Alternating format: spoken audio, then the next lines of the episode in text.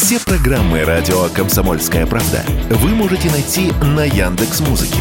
Ищите раздел вашей любимой передачи и подписывайтесь, чтобы не пропустить новый выпуск. Радио КП на Яндекс Музыке. Это удобно, просто и всегда интересно.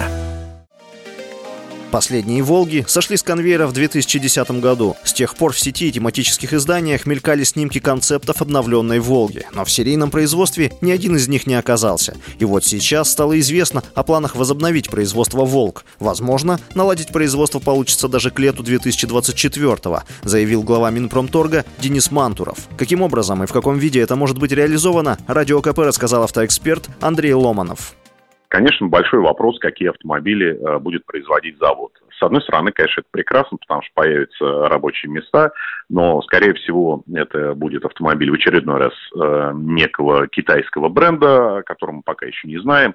Вот. Наверняка сейчас идут переговоры, прощупывается почву, какой бренд наиболее удачно зайдет, а вполне вероятно, что, может быть, уже есть какие-то определенные договоренности. Но, по крайней мере, в открытых источниках такой информации нет.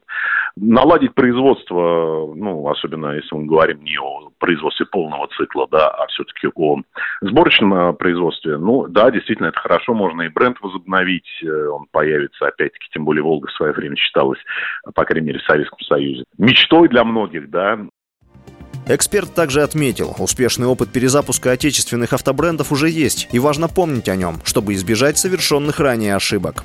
Спешу заверить, что это не будет автомобиль, конечно же, российского производства, ну, в том смысле, что это не будет российский автомобиль, потому что у нас, ну, нету изначально ни тележки, ни, в общем-то, гаммы двигателей, а, ни технологий, чтобы быстро наладить производство собственного автомобиля, поэтому это будет, конечно, какой-то а, донор, но я стал обращать внимание, что а, на «Москвиче» уже немножечко, так сказать, протестировали эту систему. Если первый «Москвич» был, ну, собственно, полной э, копией э, китайского автомобиля, вот, то постепенно Китай предлагает уже варианты по фейслифтингу, и машины все-таки будут немножко, ну, отличаться, да, потому что не очень понятно, зачем клиенту покупать автомобиль с брендом «Москвич», если есть такой же, и, как выяснялось, там даже в некоторых вариантах он обходился дешевле, чем автомобиль э, китайского производства.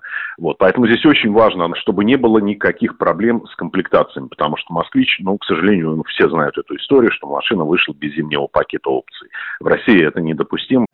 Сейчас в распоряжении неизменного производителя «Волк» Горьковского автозавода оказалось оборудование для выпуска автомобилей Volkswagen и «Шкода», вплоть до ухода этих брендов из России. Их машины собирались на родине Волги, в Нижнем Новгороде. Теперь эти мощности могут стать новым домом для производства автомобилей от ГАЗ. Они позволяют производить до 132 тысяч машин в год. Василий Воронин, радио «Комсомольская правда».